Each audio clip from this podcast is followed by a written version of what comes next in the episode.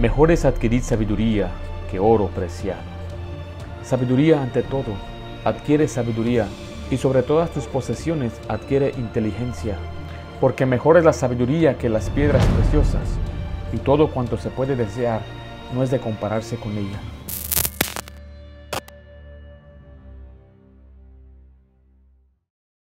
De más estima es el buen nombre que las muchas riquezas y la buena fama más que la plata y el oro. El título de este mensaje es El buen nombre, el buen nombre. Eh, muchas personas eh, buscan las riquezas, ah, pero hay cosas que el dinero no puede comprar como un buen nombre. Cuando hablamos del buen nombre estamos hablando de una reputación, una buena reputación, que la gente diga, tenga una buena opinión de una persona. Eh, hay algunos nombres que ya están enlazados con una mala reputación.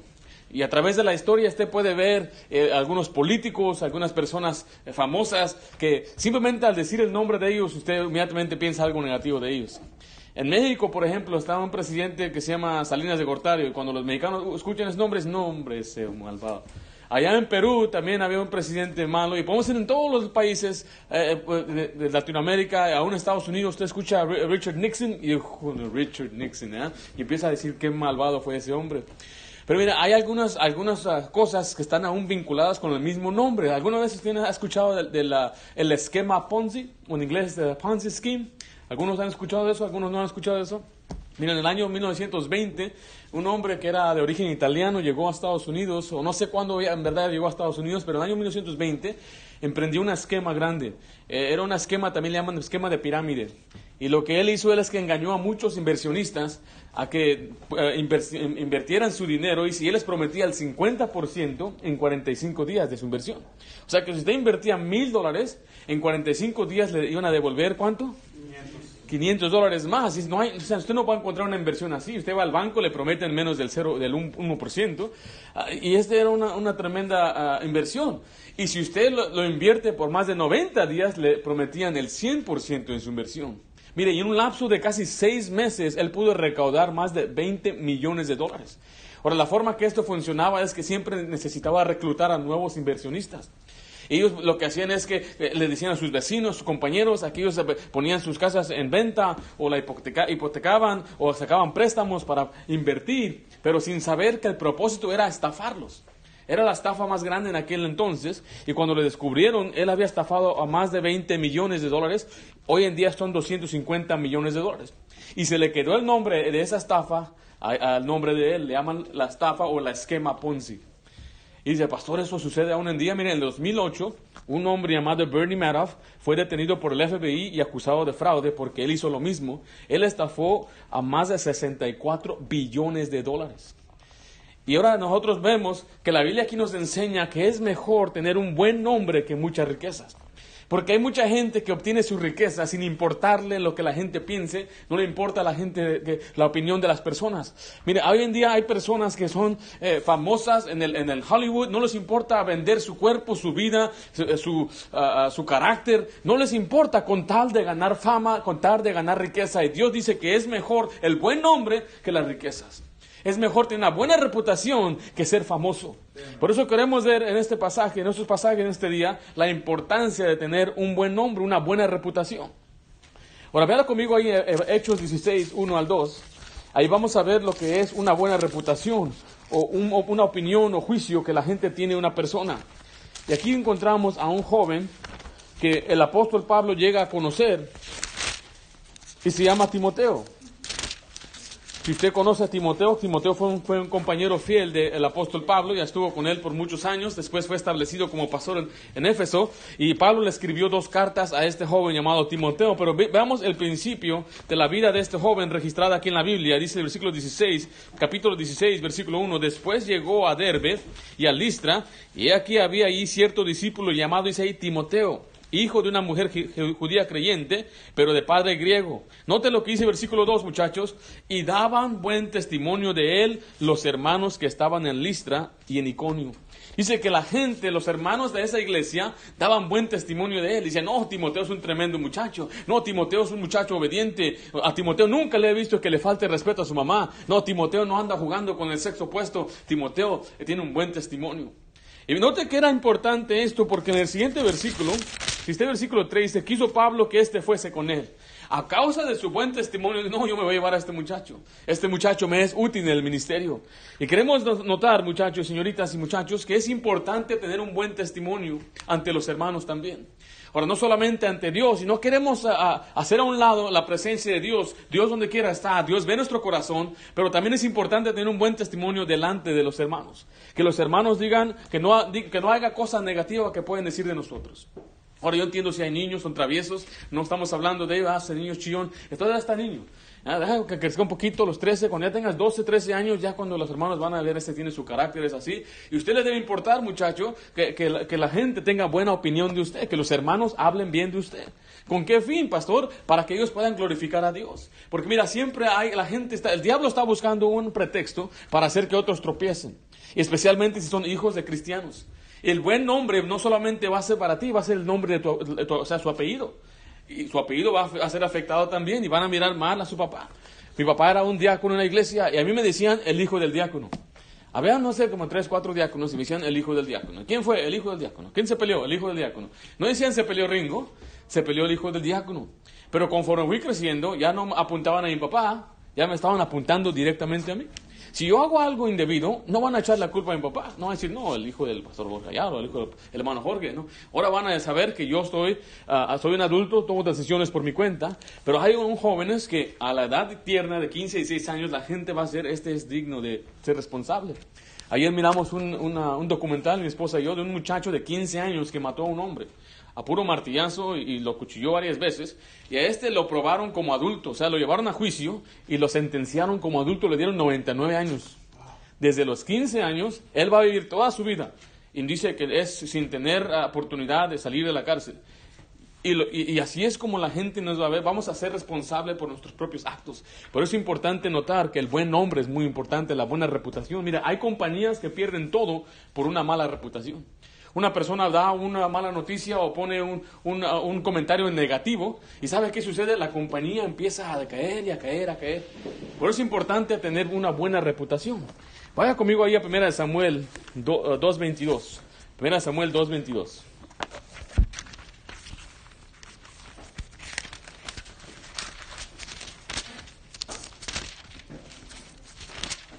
Vimos ahí, a la Biblia habla pena tener un buen nombre, es una buena reputación, era la fama, habla de la opinión acerca de una persona y habla una, una opinión o una voz pública, lo que la gente piensa, hablando en, en, uh, en sentido de grupo. Ahí en 1 Samuel 16, disculpe, 1 Samuel versículo 2.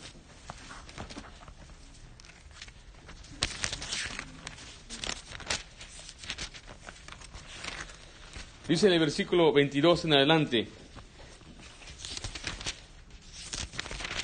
Estamos ahí? Dice la Biblia así. Pero Elí era muy viejo y oía de todo lo, que sus hijos hacían con todo Israel y cómo dormían con las mujeres que velaban a la puerta del tabernáculo de reunión. Y les dijo, ¿por qué hacéis cosas semejantes? Porque yo oigo de todo este pueblo vuestros malos procederes. No, hijos míos, porque no es buena, ¿qué dice ahí?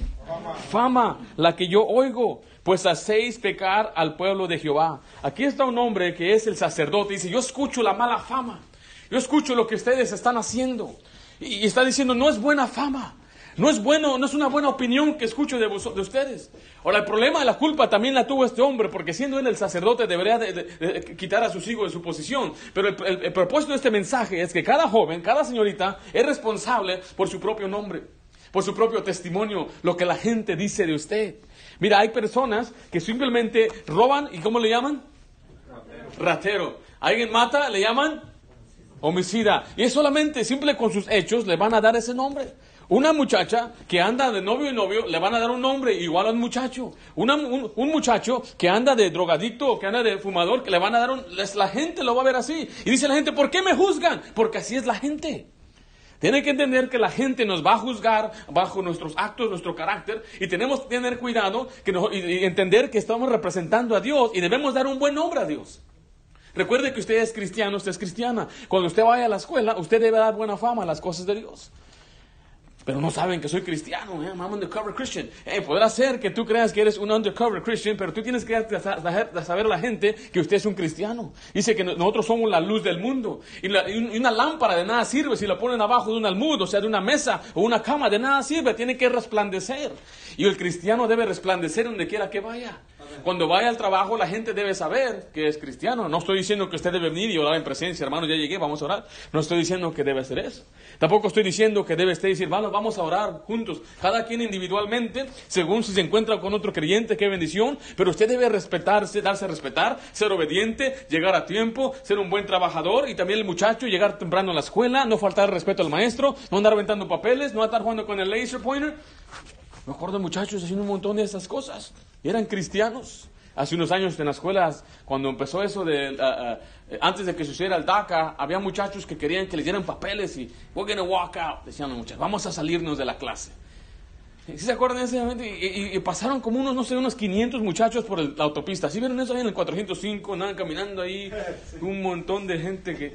Y me acuerdo, los, tal vez les he contado esto aquí, pero entre ellos estaba uno que era un, muchacho que yo conocía, que había crecido en una iglesia, él era líder. We're walking out. Él tenía papeles, su papá tenía papeles, todos tenían papeles su familia. Simplemente por ser escandaloso dijo, vamos a salir. Y ahí van saliendo, yo estoy, estoy trabajando y van pasando. Miro tres muchachos, después otros diez, pues veinte, treinta, cuarenta, cincuenta, cien. What in the world? Y me salgo, ¿qué está pasando aquí? Mira más estos mensos, digo. Y ahí viene mi hermano, what's up, Ringo? What are you doing? ¿Qué estás haciendo? We're walking out. Estoy saliendo.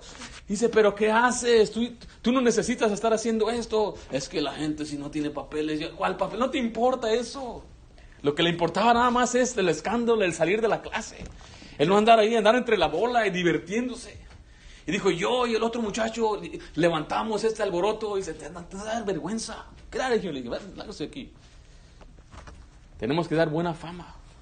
Que digan, este muchacho, la Victorian, que no digan Gupta y Lee, eh, que digan, este es cristiano, eh, Chávez, Ayala, García. No, ¿cuántos los mexicanos? They're sitting right there no se graduaron y estaban ahí echándole porras a que se graduó. Good job. You did it. Yo voy a trabajar acá pushing carts en Walmart. Ah, es lo que quieren, muchachos. Claro, no es nada malo en hacer eso, pero mira, tú debes tener ambición, una buena fama, que digan, este llegó a hacer algo más grande por el Señor, llegó a ser una persona que, que dio un buen nombre a su familia, eh, sacó adelante a su familia, el nombre de su familia, y que no digan, este da pura mala fama. Hay muchos cristianos en la cárcel, Ahí están encerrados. Y ellos están ahí evangelizando en la cárcel. Antes de llegar aquí, yo era cristiano, pues ya me arrepentí y ya están evangelizando. Qué bueno, no digo qué bien. Estás en la cárcel, Dios te bendiga. Sigue ganando almas en la cárcel, pero mire, ¿por qué esperar hasta que nos encierren para arreglarnos con Dios? Y es una mala fama que digan, ¿y tú qué hacías o qué? Y yo crecí en una iglesia bautista. He escuchado a muchos muchachos. You grew up in a Baptist church. Creciste en una iglesia bautista y ¿qué pasó? Bueno, me alejé de Dios. Mal nombre, una mala fama. Y esos muchachos, aunque ellos habían crecido sirviendo al Señor, no lo conocían personalmente. Por eso tenemos que notar que si hay muchachos, aunque están en la iglesia, en verdad conoces al Señor Jesucristo. Are you saved? ¿Eres salvo? ¿Si eres salvo? Era un buen nombre. Déjale una pregunta. ¿Cuál es el estatus de su nombre? por dar decir que es bueno. Si alguien dice su nombre, ¿qué piensa la gente cuando escuchan su nombre es tuyo? No estoy hablando de su nombre, no. José, no estoy diciendo eso. El nombre más popular 2018 era Jackson, aquí en Estados Unidos. ¿Cómo se llama tu hijo Jackson? Y la niña es Sofía. No estoy hablando de ese tipo de nombre. Estoy hablando de tu carácter, de su integridad, de tu persona. Cuando la gente escucha su nombre, ¿qué viene a su mente? cosas buenas o cosas malas. Mira, cuando usted escucha el nombre Caín, ¿qué viene a su mente? Un homicida que mató a su hermano.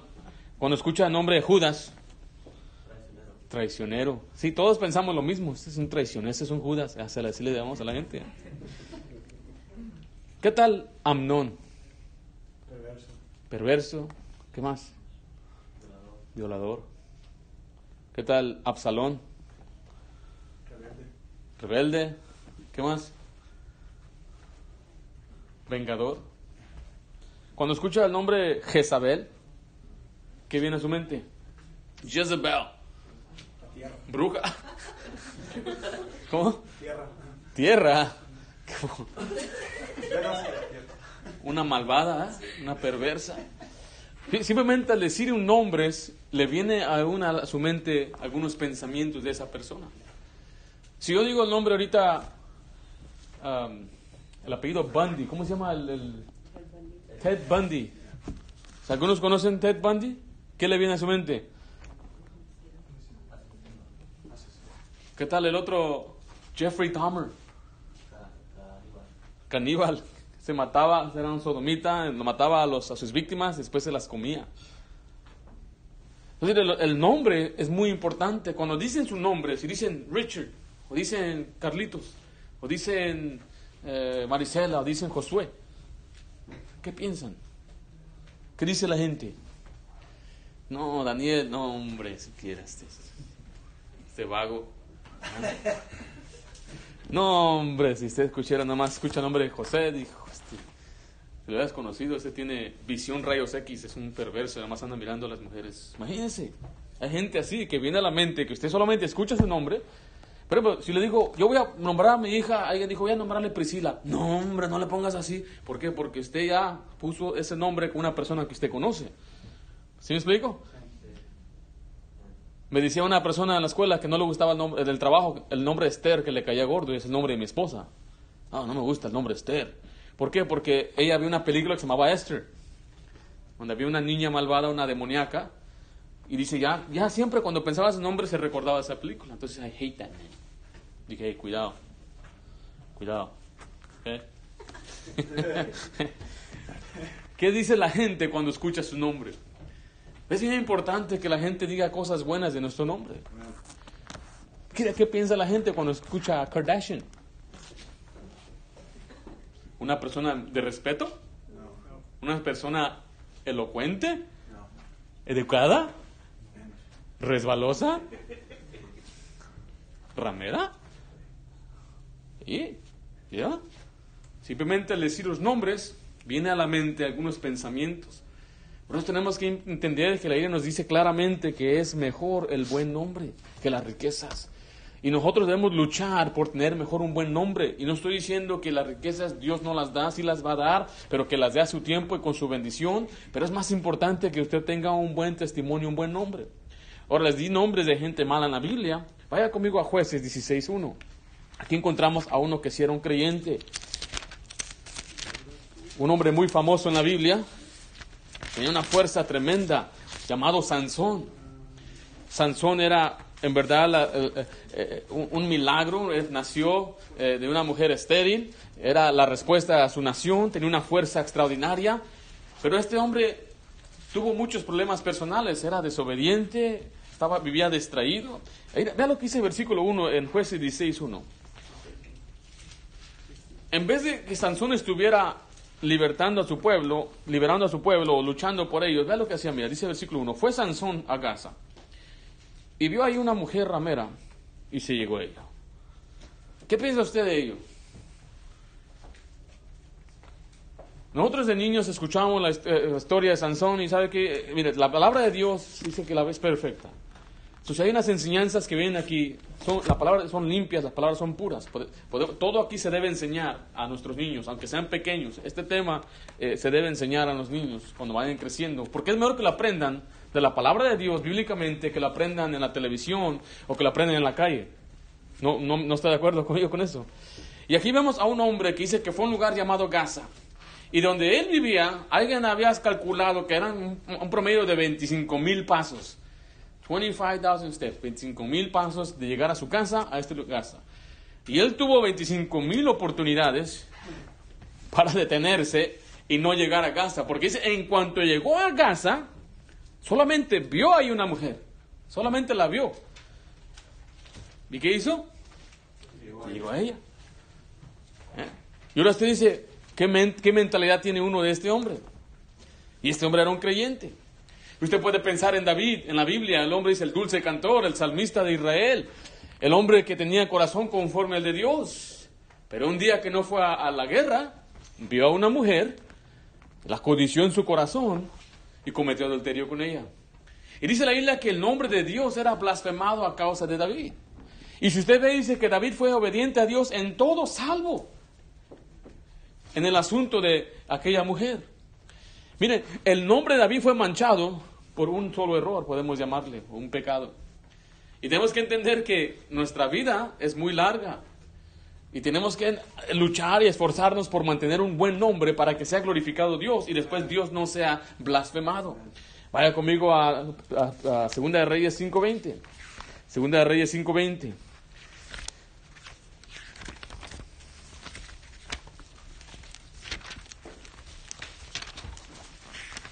Espero que aquí en este salón no haya algunos rateros y unos mentirosos. No, no hay, ¿verdad que no?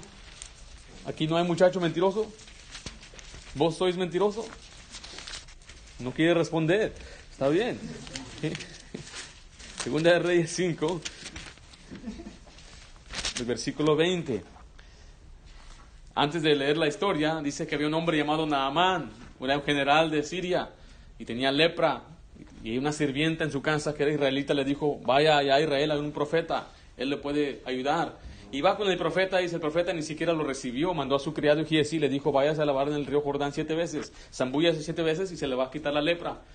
Y aquel fue, se zambulló y regresó y se le quitó la lepra y regresó y le quiso dar algunos presentes al profeta. Y el profeta no quería recibir los presentes. Dijo, eso no, no se hace. Entonces el Namán se va y continuamos entonces ahí la historia versículo 20. Entonces Giesi, criado de Eliseo, el varón de Dios, dijo entre sí, he aquí mi señor estorbó a este sirio Naamán, no tomando de su mano las cosas que había traído. Vive Jehová, que correré tras de él y tomaré de él algunas cosas.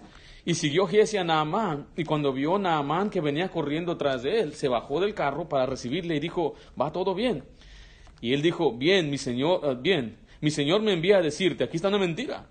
Aquí vinieron a mí a esta hora del monte de Efraín dos jóvenes de los hijos de los profetas. Te ruego que les des un talento de plata y dos vestidos nuevos. Aquí vemos la codicia de Giesi. Está mintiendo que vinieron dos, hijos de los profetas o dos hijos de los siervos de Dios y que le está pidiendo que le dé dinero, oro, plata y algunos ah, vestidos, o sea, algunos trajes. Dice el versículo 23, dijo Naamán, te ruego que tomes dos talentos y le insistió y ató dos talentos de plata en dos bolsas y dos vestidos nuevos, y lo puso todo en la cuesta a dos de sus criados para que se lo llevasen delante de él. Y así que llevó al lugar, a un lugar, ¿qué dice? Secreto. Él lo tomó de mano de ellos y lo guardó en la casa, luego mandó a los hombres que se fuesen. Y entró y se puso delante de su señor, o sea, de Eliseo. Y Eliseo le dijo, ¿de dónde vienes? Y así. Y él le dijo, tu siervo no ha ido a ninguna parte. Entonces le dijo, ¿no estaba también ahí mi corazón cuando el hombre volvió de su carro a recibirte? Es tiempo de tomar plata y tomar vestidos, olivares, viñas, ovejas, bueyes, siervos y siervas. Por tanto, la lepra de Naamán se te pegará a ti y a tu descendencia para siempre. Y salió delante de él blanco como la nieve. Leproso, blanco como la nieve. Mira, aquí está un muchacho que lo vamos a decir que es un mentiroso, porque él mintió.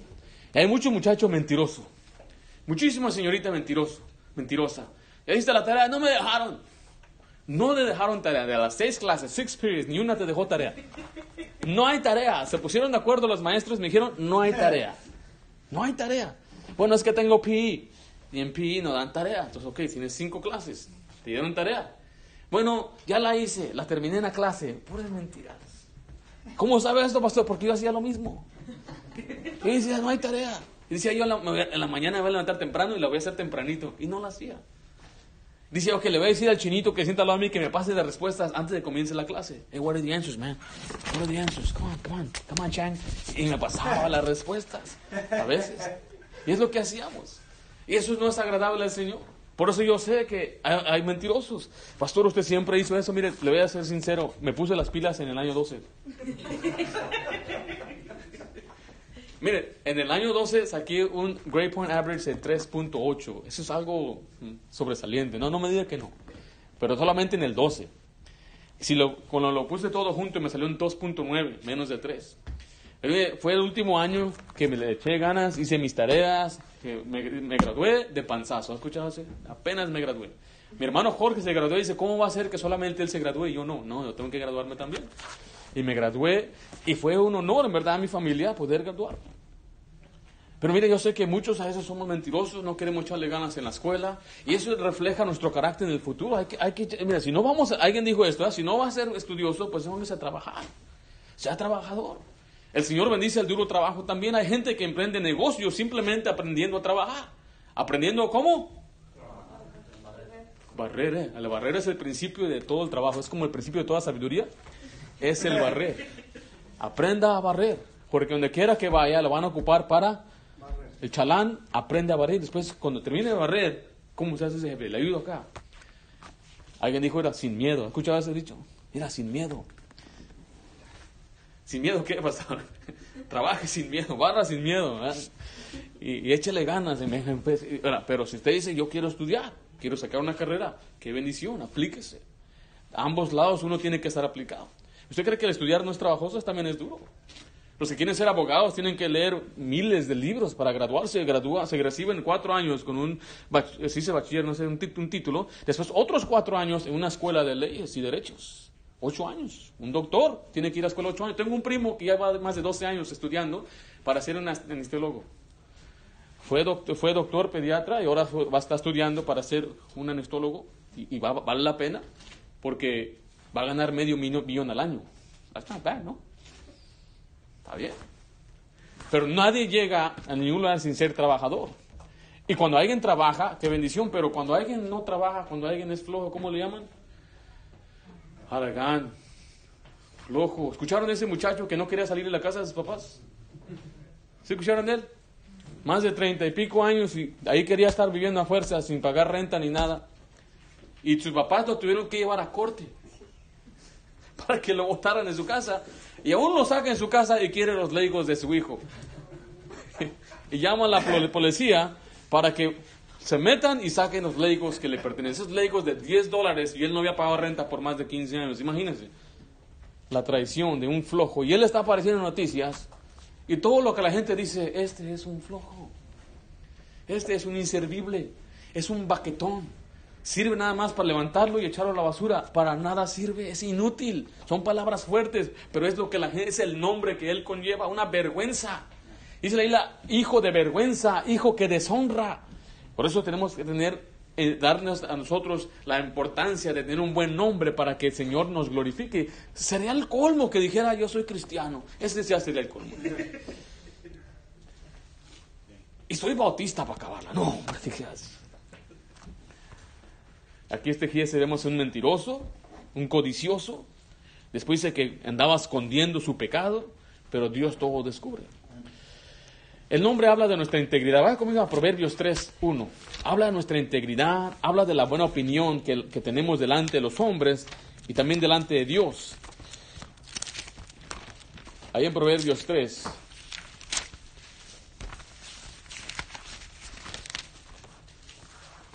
Dice, hijo mío, no te olvides de mi ley y tu corazón guarde mis mandamientos, porque largura de días y años de vida y paz te aumentarán. Nunca se aparten de ti la misericordia y la verdad, átalas a tu cuello, escríbelas en la tabla de tu corazón. Y no te lo quise el cuatro, y hallarás gracia y buena opinión ante los ojos de Dios y de los hombres. Ahí está hablando la buena opinión, está hablando de la buena fama o el buen nombre.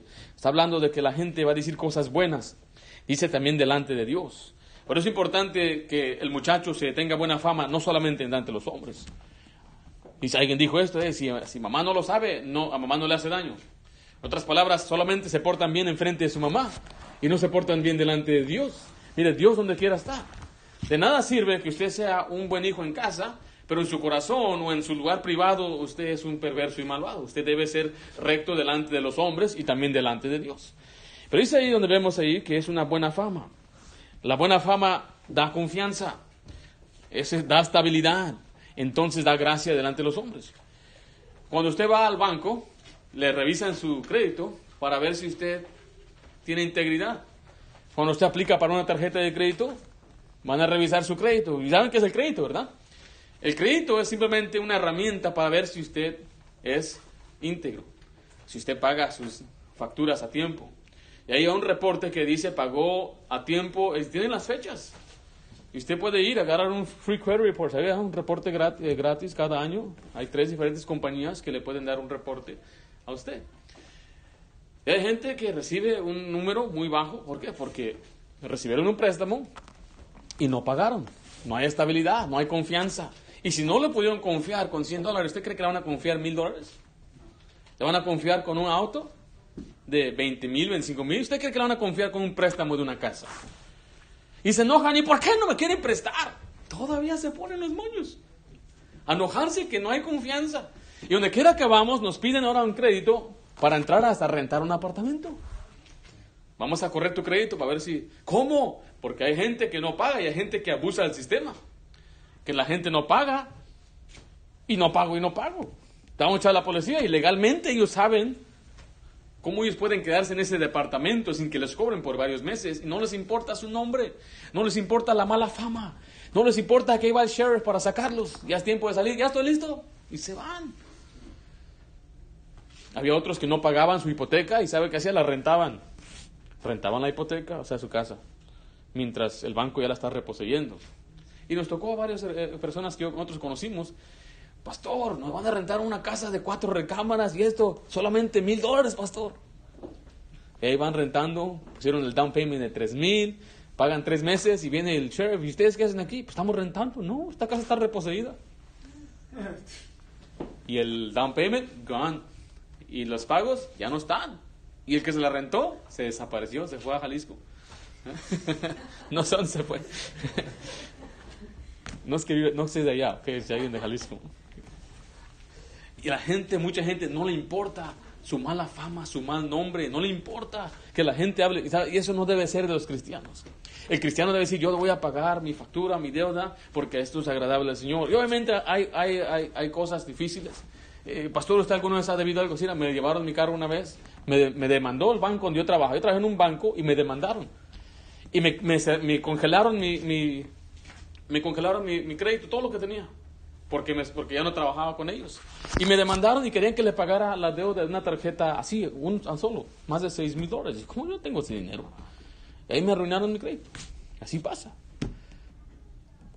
Y es, no hay dinero para pagar, no hay dinero. Yo estoy diciendo que con cuanto esté en usted, haga lo posible para pagar y hacer su parte. Si no, pues dígale al Señor que le ayude. Quede bien con el Señor, Señor, perdóname, no pude, ya se quedó. Pero en cuanto esté en nosotros, hagamos lo posible. En cuanto esté en nosotros, seamos honestos y íntegros. Ahora, en este pasaje que acabamos de leer, ahí nos enseña cómo tener un buen nombre, cómo tener un buen favor delante de Dios. Si usted ve ahí en el Proverbios 3, Primeramente dice, uno debe conocer la palabra de Dios. Dice, hijo mío, no te olvides de mi ley. Es importante conocer la Biblia para aprender a ser íntegro, para aprender a hacer lo que a Dios le agrada. Mira, si usted queda bien delante de Dios, Dios lo va a hacer quedar bien delante de la gente. O sea, mire, Dios nos manda que vivamos rectamente. Si usted vive rectamente, usted no le va a causar problemas a nadie. Si usted obedece a Dios en no mentir, usted no le va a mentir a su vecino, no le va a mentir a nadie.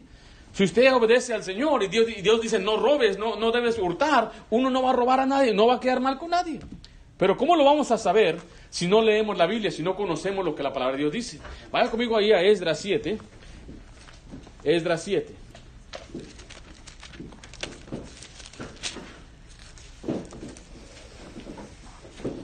Y usted puede notar que si usted lee la Biblia, la Biblia, la Biblia habla mucho de la Biblia habla mucho de ella y muchas de las cosas que nos manda o que nos da un ejemplo es de gente que lee la Biblia, que estudia la Biblia, que conoce la Biblia. Aquí está un hombre llamado Esdras, Esdras capítulo 7, versículo 10 dice, porque Esdras había preparado su corazón, dice, para inquirir la ley de Jehová y para qué dice ahí? Cumplirla y finalmente para enseñar en Israel. Y aquí está un hombre que dice que él preparó su corazón, dice, él dispuso su corazón para aprender la Biblia. Y aquí cuando él aprendió la Biblia, dice que él inquirió la ley de Jehová. O sea, que él tomó la Biblia y la empezó a estudiar y a leer. Y hoy en día nosotros tenemos la facilidad de leer la Biblia como nunca jamás se ha tenido la oportunidad. ¿Por qué? Porque usted la puede descargar en su teléfono. ¿Cuánto cuesta un teléfono? ¿Cuánto cuesta un iPhone X? Con 250 gigabytes, ¿ok? No estoy hablando del estándar, ¿ok? ¿Cuánto cuesta? ¿Más de mil dólares, usted cree? Ya. ¿No sería inteligente descargar una Biblia en ese teléfono? ¿No cree? Nuestra facilidad hoy en día de poder tener, mire, En mi tele, aquí mi en mi computadora, en mi teléfono, tengo una Biblia. Es tremendo. Usted puede estar en la oficina de unos doc- en el doctor esperando su cita y usted puede leer la Biblia. Usted puede andar en el autobús, usted puede estar le- leyendo la Biblia, porque yo sé que podemos cargar la Biblia, pero hay ocasiones que usted no planeó, usted puede hacer, y no planeó que se estancara en un lugar, pues usted puede sacar, read my Bible. No, no, I'm gonna watch YouTube. ¿Ah? A ver qué, a ver qué, a qué pusieron hoy mis, los, a los que estoy suscrito. A ver qué puso hoy PewDiePie. O, o- a ver qué puso hoy um, Jake Paul. Ah, vamos a ver qué pusieron estos inteligentes. ¿ah? En vez de inquirir la ley de Jehová. Tenemos tiempo. Hay mucho tiempo. Y algunos luego hasta T-Mobile te ofrece Netflix gratis. Streaming tres veces más rápido, no sé qué. Y en vez de utilizar nuestro teléfono muchas veces para algo bueno, a veces lo utilizamos para cosas indebidas. Ay, ahora quién instagramó algo. ¡Pring! Ahora quién tuiteó algo. A ver. Ah, era lo que dijo Trump. Pero hay que inquirir lo que dijo Dios. Le hago una pregunta, ¿cómo está su lectura bíblica? Otra vez, pastor. Bueno, los que leyeron la Biblia les gusta esa pregunta. ¿Cómo va su lectura? Muy bien, pastor. Fíjate que este mes, esta semana leí unos 40 capítulos. Y el que no, el que no leyó la Biblia, otra vez con eso. Que no sabe que no hay tiempo. Me dijo uno, Dios entiende que no tengo tiempo. Sí me dijo. Dios entiende, el creador del mundo, el creador del universo, el autor de la salvación que te salvó, Él entiende que tú no tienes una hora para Él. No. No entiende cómo puede ser. Mira, aquí dice que Él inquirió la ley de Jehová, pero con un propósito para cumplirla, para ponerla en obra. Cuando usted lea la Biblia es para ponerla en obra, no es para llenar su mente de conocimiento. Cuando, mira, cuando, cuando yo estaba estudiando, había maestras que nos hacían leer libros y decía, escribe algún principio de tu vida. Y yo decía, ¿cómo voy a aprender algo yo de Harry Potter?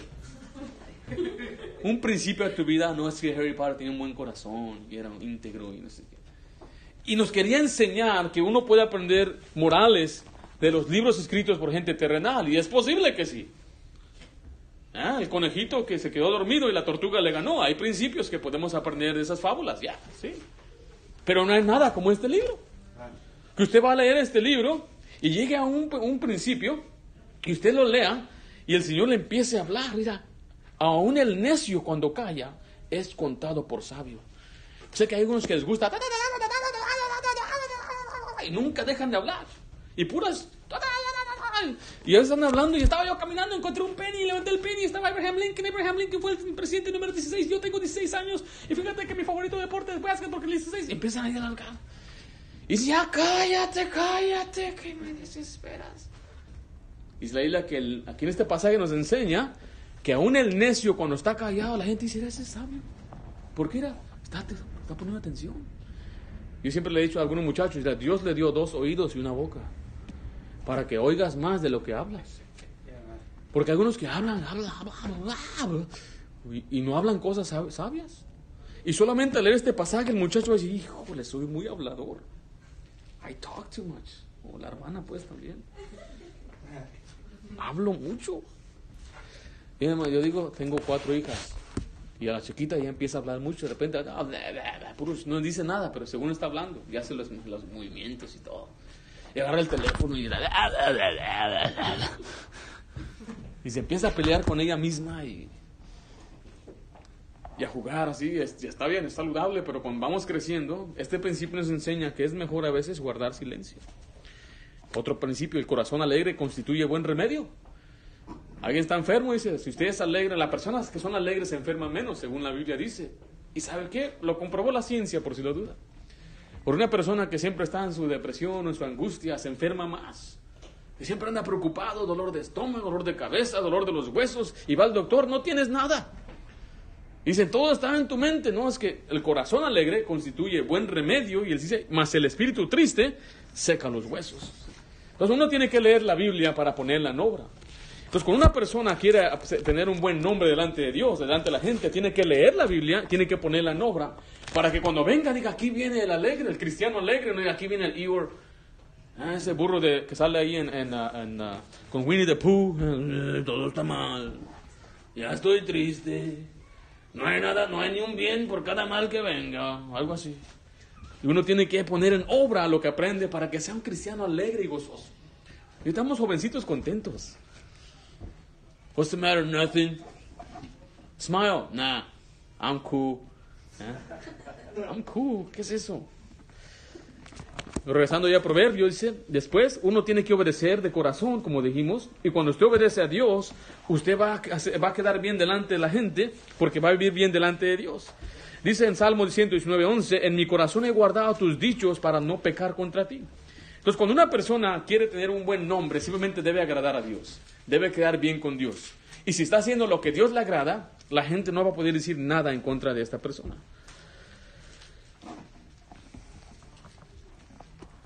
Dice Proverbios 16:7, para terminar esta lección, esta lección, dice, cuando los caminos del hombre son agradables a Jehová, aún a sus enemigos hace estar en paz con él. Aún la gente que desea el mal contra él, dice, él va a estar bien con ellos. ¿Por qué? Porque sus caminos son agradables delante de Dios. ¿Qué puede decir una, persona malvada en contra de una persona que vive bien? Se puede inventar cosas, pero la gente va a decir, no, yo conozco a este hombre. La Biblia habla de una palabra irreprensible.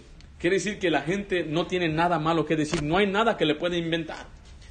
A mí nadie me puede inventar que yo ando con otra mujer, porque no hay nada, no hay evidencia, no, no hay ni un solo texto que yo mando a una mujer.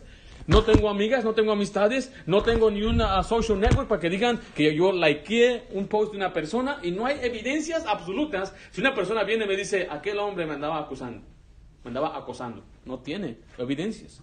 Irreprensible en ese sentido. Y así debe ser cada hombre. Y así debe ser el muchacho. Y cuando se inventen algo de él o de ella, no hay, no, no hay evidencias. ¿Cómo? Nunca. Ese no es su carácter, esa no es su forma de vivir. Y nadie va a creer, aunque vengan a hablar mal de usted, porque la gente va a venir a hablar mal de usted. Y así es como su nombre se va a mantener limpio y recto delante de Dios. ¿Por qué? Porque si sus caminos son agradables delante de Dios, él, Dios mismo va a hacer que estemos en paz contra nuestros enemigos. O sea que no va a tener cola que le pisen. ¿Has escuchado esa expresión? No hay cola que le pisen, no hay nadie que pueda apuntar o señalarle. ¿Por qué? Porque ha vivido una vida recta y derecha.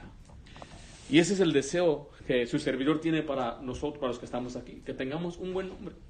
Que la gente hable bien de nosotros. Que la gente después uh, glorifique a Dios por medio de nosotros. Vamos a hacer una oración.